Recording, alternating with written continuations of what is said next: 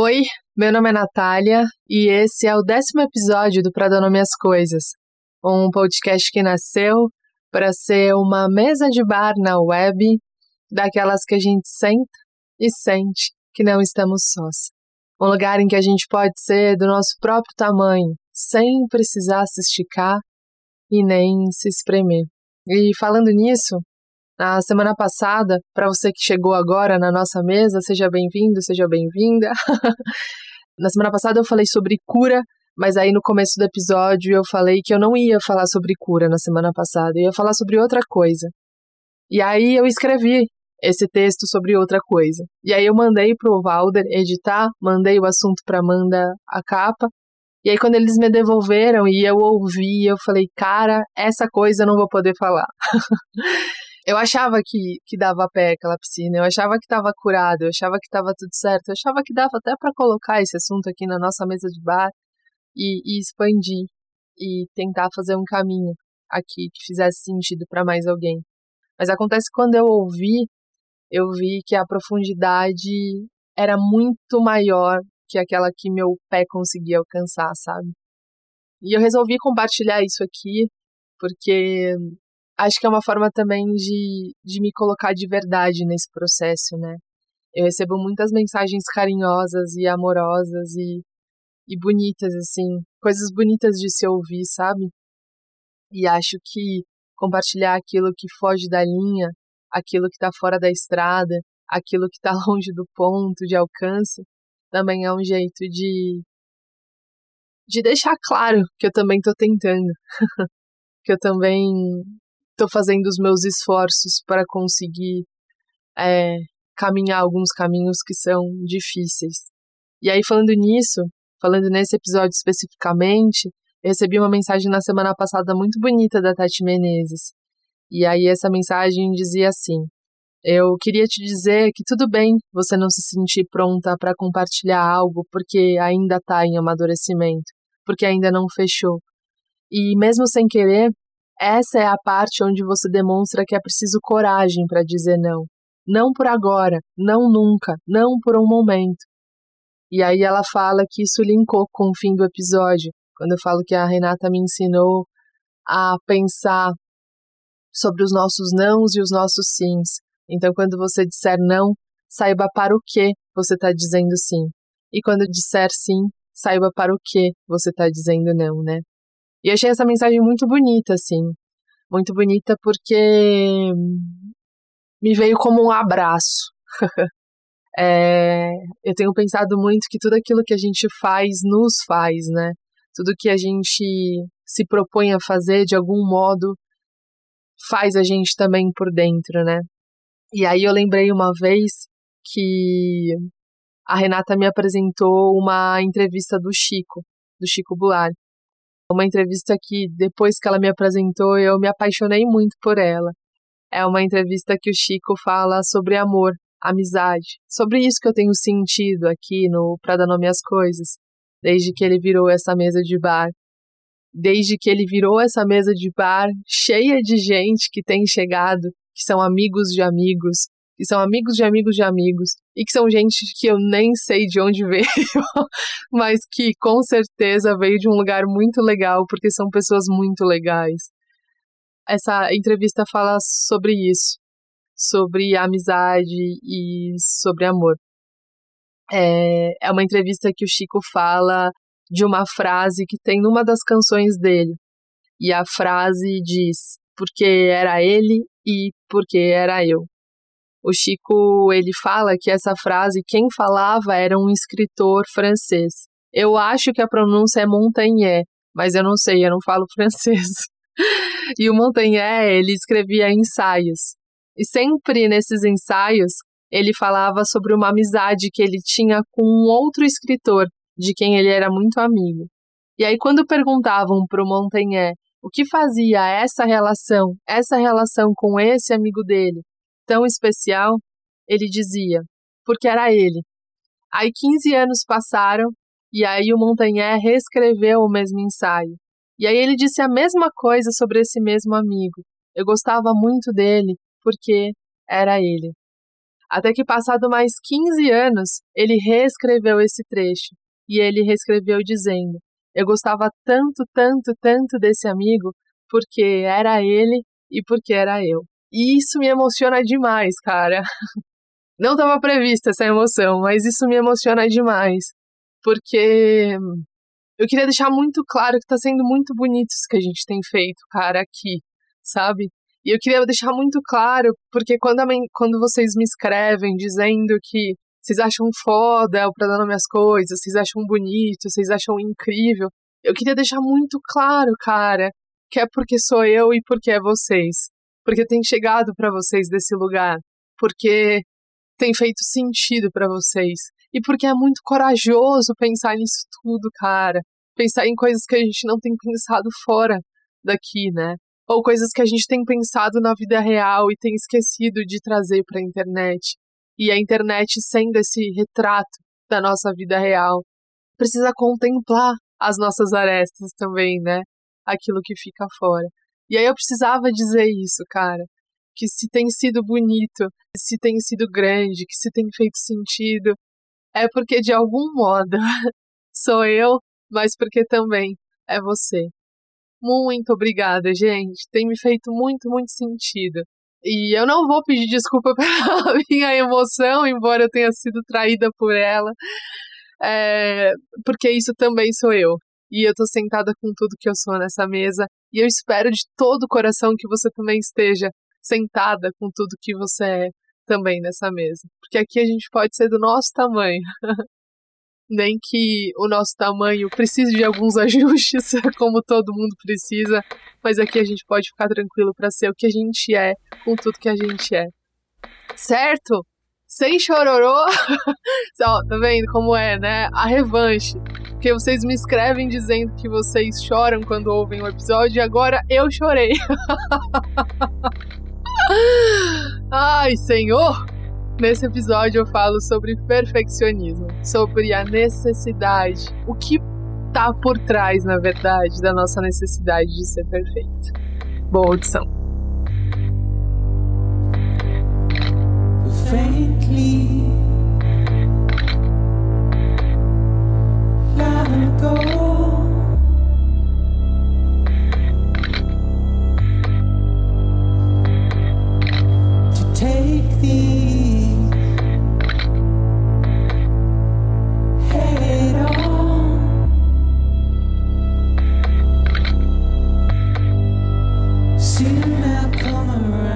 Tem uma frase de um pensador indiano que eu acho que chama Rumi.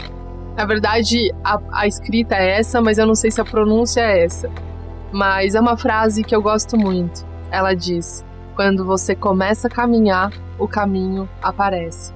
É uma frase que eu gosto muito porque é uma frase que me fala sobre decisão, sobre tomar decisões, sobre fazer a minha parte e confiar na vida e confiar que a partir da minha decisão, a partir daquilo que eu posso fazer, a vida pode me surpreender. Fala sobre fazer e soltar, sobre fazer a sua parte e confiar. E essa frase, essa frase para mim parece um barco. tem algumas frases que são um barco, não tem? Não só frases, mas conselhos, falas, pedaços de conversa, de livros, de filmes. Tem gestos também. Às vezes você tá no meio do caos, do medo, da dúvida, da insegurança e de repente sua memória traz uma frase, uma, um pedaço de conversa, um filme, uma cena. E aquilo é um barco. Um barco que muitas vezes não vai te tirar do mar revolto, não vai te tirar do caos, da angústia, da insegurança mas que te ajuda ali a encontrar o teu eixo, um pedaço de caminho, um lugar para você jogar a âncora. Uma frase que te ajuda a não largar o leme, a não cair em desespero. Tem frases, tem pessoas, tem filmes, tem livros que são um barco no nosso mar revolto, são esperança para gente.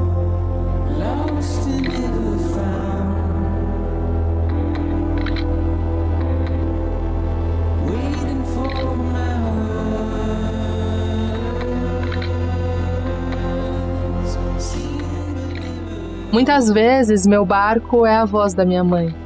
Ela em pé na sala, eu afundada no sofá, ela dizendo: Filha, Deus não colocou um dia após o outro por um acaso. Se dê esse tempo. Descansa um pouco. Por hoje chega de pensar nisso. Amanhã é outro dia. Com a cabeça descansada, a resposta tende a se mostrar. Tem frases, falas, momentos que são barcos para gente. Ancorados neles, a gente consegue alcançar um descanso no maremoto. Em 2016, essa frase do Rumi foi meu barco. Eu estava tateando uma mudança bem grande na minha vida e eu não sabia ao certo o que ia acontecer depois dela. E eu estava com medo, estava insegura. Meu plano, é, ele só previa uma rota para os próximos 3 quilômetros. Depois disso, era caminho no escuro. Era incerto mesmo. Acontece que a necessidade de fazer alguma coisa era tão maior do que o medo que eu fiz. Na época, eu precisava colocar um projeto no ar. Eu não precisava porque eu era cobrada para colocar mas eu precisava porque era algo importante para mim. Era algo importante para me devolver parte da vida que estava me escapando naquela época. Acontece que eu não tinha todas as habilidades que eu precisava para fazer aquilo. Então eu comecei a me concentrar no que eu podia fazer, naquele pedaço de caminho que eu podia andar. Só que perto de entrar na zona do o que, que eu faço agora, um amigo de uma amiga me escreveu dizendo: eu posso te ajudar com essa parte. E uma outra amiga, e eu com essa. E aí, tanta gente começou a se oferecer que faltou função para para tanta ajuda. A minha história com essa frase foi essa. Quando eu comecei a andar, o caminho apareceu. Mas eu sinto a responsabilidade e a necessidade de dizer que a vida nem sempre acontece assim. Nem sempre a luz vai acender na hora que a gente precisa. E se você já ouviu alguns dos episódios desse podcast, você sabe que a minha vida é prova disso. E eu acho que a sua também, porque vida real não escapa a essa regra. Você sabe que às vezes dá errado. Mas se eu disser que eu não acredito na frase do rumo, se eu disser para você que eu não acredito que a vida pode nos surpreender, se eu disser que eu não acredito que ao desfazer os nossos planos, a gente tem a chance de fazer outros, eu estaria mentindo. E eu estaria mentindo para você e para mim. Porque eu acredito. Eu acredito no meu poder de me refazer, mesmo quando tudo dá errado. E eu acredito que a gente pode ter fé na vida, ter fé em dias melhores, ter fé na nossa capacidade de começar ou de recomeçar, mesmo quando as coisas estão nebulosas.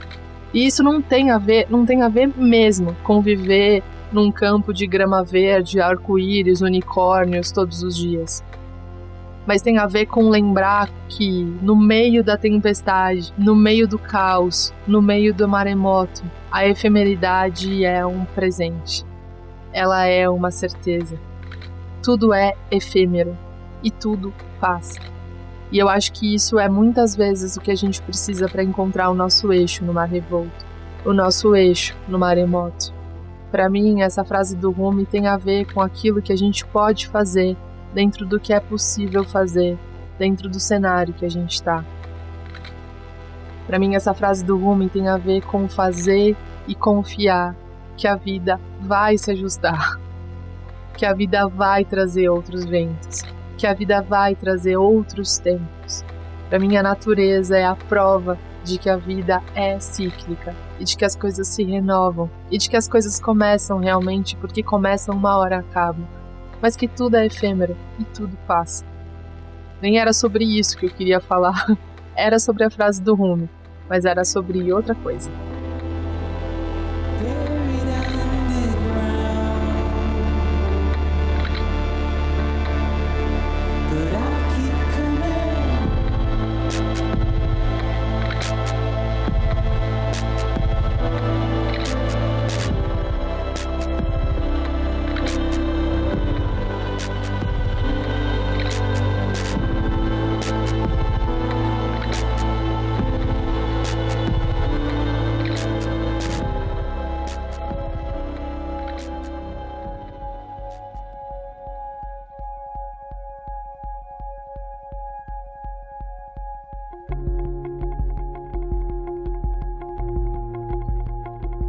Que eu queria falar é que a frase do Rumo estacionou na minha cabeça de novo um dia desses. Mas dessa vez ela não me falou sobre fé. Dessa vez ela me falou sobre um dos monstros que eu carrego comigo e que come meu peito vez ou outra. O meu medo de errar. E me lembra o meu medo de errar, porque me lembra que quando eu coloquei o para dar nome às coisas no ar, eu não sabia ainda que ele seria tudo isso que ele está sendo. Tudo isso que eu quero dizer é que eu não sabia que ele me faria sentar nessa mesa com tanta gente querida, me emocionar tantas vezes com as mensagens de vocês e nem me colocar cara a cara com meu medo de errar, com meu medo de decepcionar. Quando eu coloquei para dar nome às coisas, eu não sabia mesmo que eu ia ter que lidar com meu monstro do perfeccionismo. E eu não sabia, porque na verdade eu sabia pouca coisa. Eu não fiz um cronograma de assuntos, eu nem defini antes quanto tempo ia ter cada episódio. O Pra Dar Nome às Coisas foi surgindo enquanto eu fui surgindo com ele, enquanto eu fui caminhando com ele. Assim, sem controle mesmo. Mas acontece que no segundo episódio eu, eu senti vontade de escrever um texto. E aí no terceiro também. E aí quando eu vi que vocês estavam me escrevendo, dizendo que estava tocando e que estava fazendo sentido, eu entendi que esse era o caminho. E aí eu fui fazendo todos assim. Com exceção de um ou outro, quando eu falo no próprio episódio que eu fiz sem roteiro, eu escrevia o que eu estava sentindo, organizava as palavras, gravava. Escrevia, organizava e gravava. E foi pegando um formato. E aí vocês foram me escrevendo e eu fui entendendo que a mensagem daquele jeito estava chegando. A gente tinha um formato. E o melhor, no formato tem pouco risco, né? Tem pouca possibilidade de erro. O formato é o caminho que você pensa. Agora é só tocar o barco, é só tocar para frente mas num projeto em que a gente se dispõe a ser gente, é difícil assumir um formato. Porque gente não é um formato. Porque gente é sem formato mesmo. E aí eu dizia pro meu perfeccionismo: olha, perfeccionismo, aqui, nesse lugar, nessa mesa de bar, não vai dar para assumir um formato. Mas quando eu disse isso, meu perfeccionismo encheu meu corpo de medo. O medo de pisar fora da curva, de quebrar o roteiro, o medo que está por trás do medo de errar, o medo de decepcionar. Na minha infância eu já tinha vivido isso. Você já também?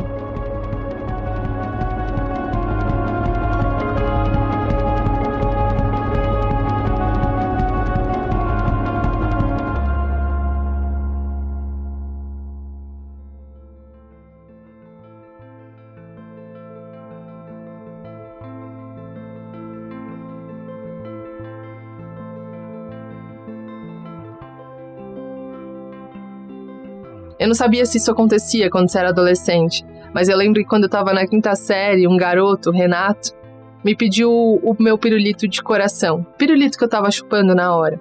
Era um hábito nas salas da minha escola. Conversando com a Amanda, ela falou que também era na dela. Era na sua também? eu sei que eu sempre trocava o meu pirulito com a Juliana e a Juliana trocava com a Dani e a Dani trocava comigo. Mas naquele dia, o Renato tinha me pedido. O Renato tinha cabelo tigelinho e só umas três espinhas, assim. Enquanto a sala inteira tinha espinha, tinha um rosto na espinha, o Renato só tinha três espinhas. E o Renato tinha me pedido o meu pirulito. O Renato só queria o pirulito, mas para mim aquilo significava mais. O Renato tinha me visto no meio daquela multidão, que era a quinta B, e não tinha pedido o pirulito de nenhuma das outras meninas. Ele tinha pedido o meu pirulito. E eu só queria que aquilo acontecesse assim todos os dias. Então, quando eu deitei na cama com um copo de leite com Nescau, pão com manteiga e as chiquititas rolando na TV, eu desejei muito que Renato pedisse meu pirilito de coração todos os dias. E eu fiquei tentando procurar uma justificativa para o Renato ter feito aquilo. Porque se eu encontrasse a justificativa para o Renato ter feito aquilo, pô, aí era só repetir. Daí eu lembrei que ele tinha dito antes de pedir meu pirulito que a minha camiseta era a mais maneira e que eu era muito engraçado. Então eu tive certeza que o Renato tinha me olhado e se aproximado de mim naquela multidão, porque eu sabia contar bem piadas. E de quebra, eu era ainda usuária da camiseta do Piu Piu. Então eu fiz o que os perfeccionistas fazem. Eu peguei uma rota segura, que eu sabia que ia ser digna de aplauso e que enquanto eu seguisse ela, o Renato ainda ia me olhar. Eu deixei tudo que era diferente da camiseta do Piu Piu e das minhas piadas do lado de fora, e por algumas semanas eu transformei a Natália daquele dia num padrão. O segredo era fazer as coisas do mesmo jeito, do jeito mais perfeito possível, sem erro, sem curva, porque no padrão, fazendo as coisas iguais, eu achava que coisas boas aconteceriam. Tipo o Renato, garoto que tinha cabelo de tigelinha e só três espinhas, me olhar na multidão. Ali eu começava a flertar com perfeccionismo.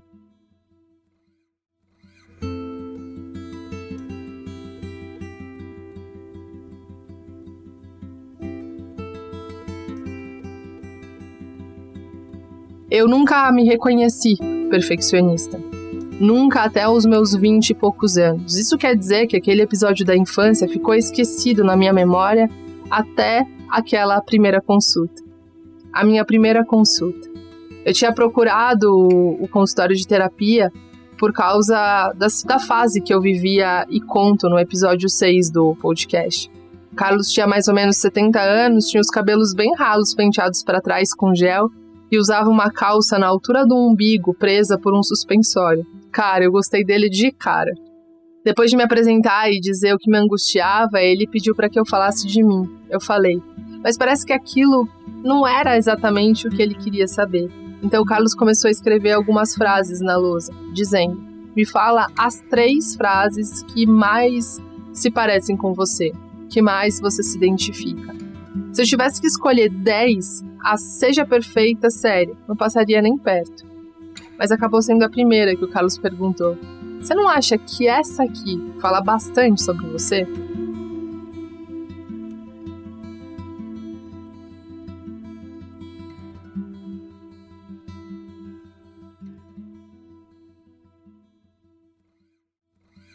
Eu não sabia, mas o perfeccionista eu aprendi depois.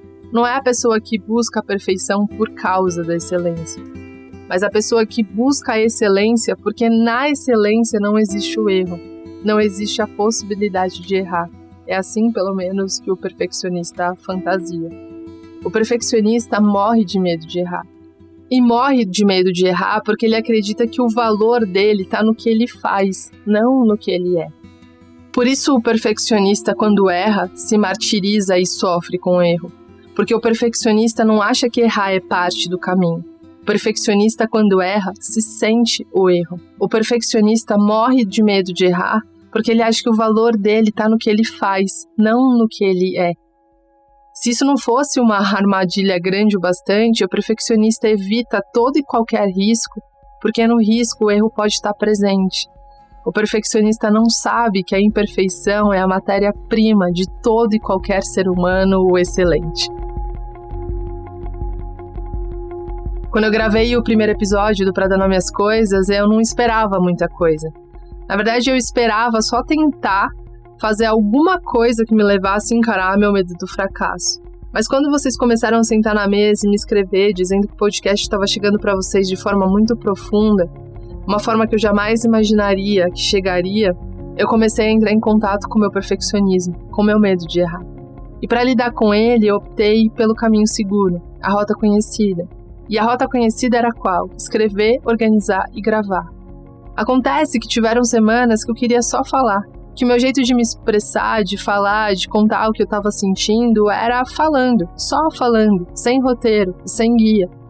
E como meu jeito era falar, Escrever, me obrigar a escrever nesses dias foi difícil, me exigiu, me exauriu.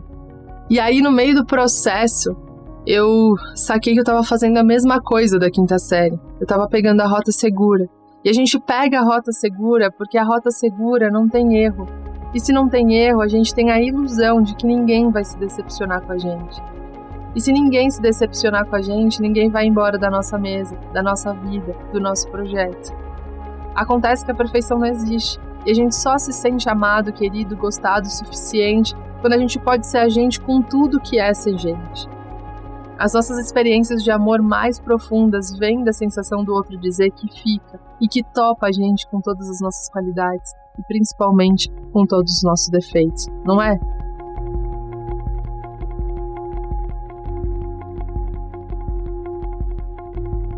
Eu não sabia naquela época da quinta série que eu não precisava ser perfeito. Eu precisei chegar na sétima série para ouvir o Renato dizendo que ele gostava mais da minha risada do que das minhas piadas. E que ele achava legal eu não me importar em jogar futebol, mesmo quase quebrando meus óculos toda vez. Ele gostava justamente daquilo que escapava do padrão, daquilo que não era polido. Na sétima série eu entendi. Eu entendi que eu não precisava ser perfeito. Eu entendi que eu só precisava realmente me preocupar em ser eu, com tudo que era ser eu. Mas veja, já formada no colegial, na faculdade, com uma profissão e uma trajetória profissional, você vê, eu ainda me pego com medo de errar. Eu ainda me pego com medo de decepcionar. Eu ainda idealizo uma perfeição que não existe e não me deixo só ligar o gravador e só falar e só me expressar. Eu ainda tenho medo de decepcionar e porque tenho medo, vez ou outra eu pego a rota segura. E na rota segura, a gente enrijece o corpo, a gente vai se podando, se moldando, e a gente vai perdendo a risada escandalosa, o jeito estabanado, a tremedeira do primeiro encontro, a emoção atrevida, o tropeço em linha reta. A gente vai jogando fora os nossos cacos, as nossas arestas, as nossas frestas. E quando a gente joga fora as nossas frestas, a gente esquece que é por causa das nossas frestas, é pelas nossas frestas, pelas nossas vulnerabilidades que entra o amor.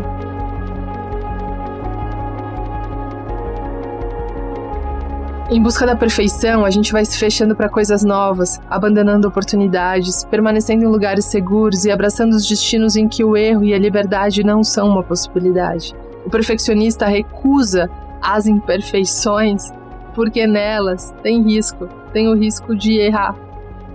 Acontece que documento, ofício, aviso para o quadro de comunicados, e-mail para a diretoria tem formato, tem realmente a possibilidade de não errar. Mas gente, gente não.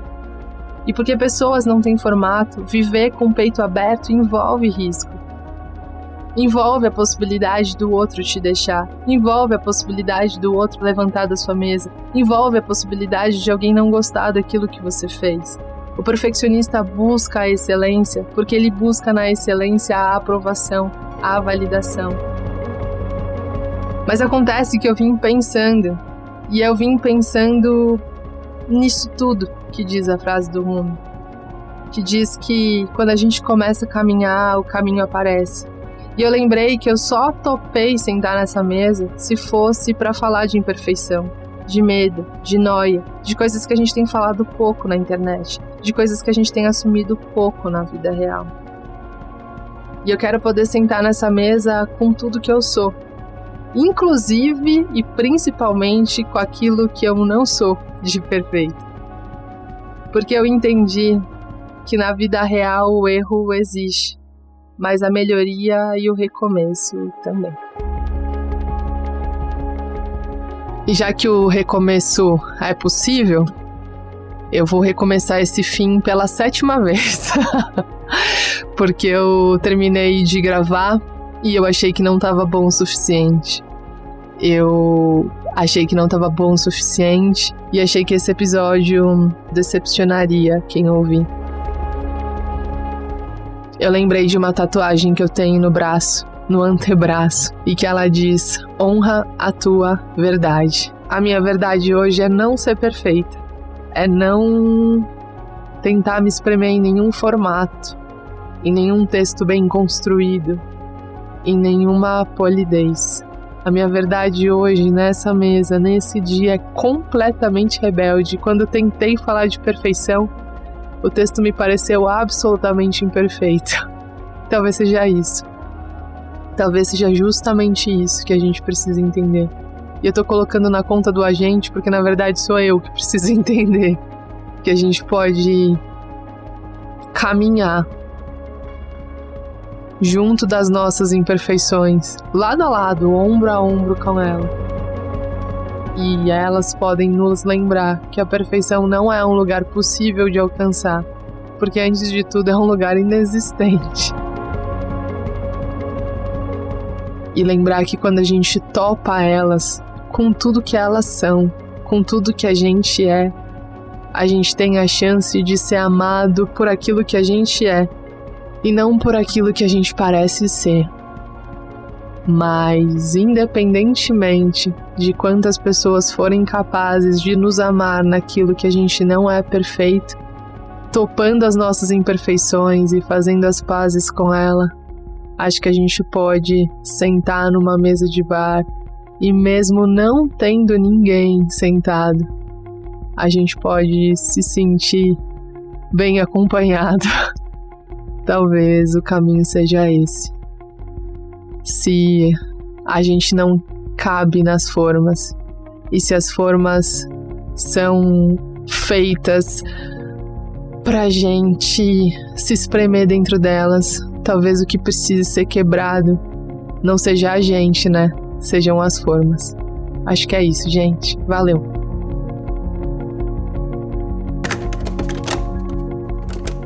Porque era ela, porque era eu, a história, é, os franceses conhecem muito desde criança, todo mundo, todo mundo lá sabe quem é o Montaigne e essa, essa frase dele se refere à amizade dele com, com é porque era ele, porque era eu. O Lavoisier, que é um outro escritor, foi um grande amigo dele de juventude.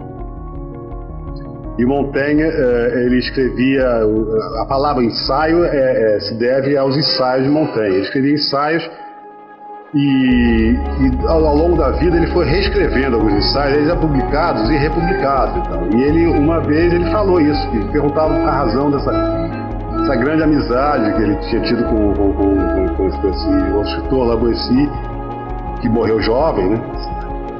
E ele falava que não sabia explicar. Ele, ele, ele, eu gostava dele porque era, porque era ele. Não, eu gostava dele e não sabia explicar porque eu gostava dele, ponto. Depois, mais adiante, 15 anos depois, ele revendo esse, esse, esse livro dele, esse ensaio dele, ele escreveu ele escreveu ao lado da página, ao lado da, ao lado da página assim, porque eu, gost, eu gostava dele porque era ele. Bom, e aí foi impresso no, no, na nova edição dos, ensaios dele, foi de ensaio. Da Boicia eu gostava dele porque era ele e ponto. 15 anos depois, ele, ele, ele leu essa frase e anotou de novo no, canto da página. Gostava dele porque era ele e porque era eu. E ponto. E aí finalmente ficou sendo assim, né? a, a razão dessa amizade.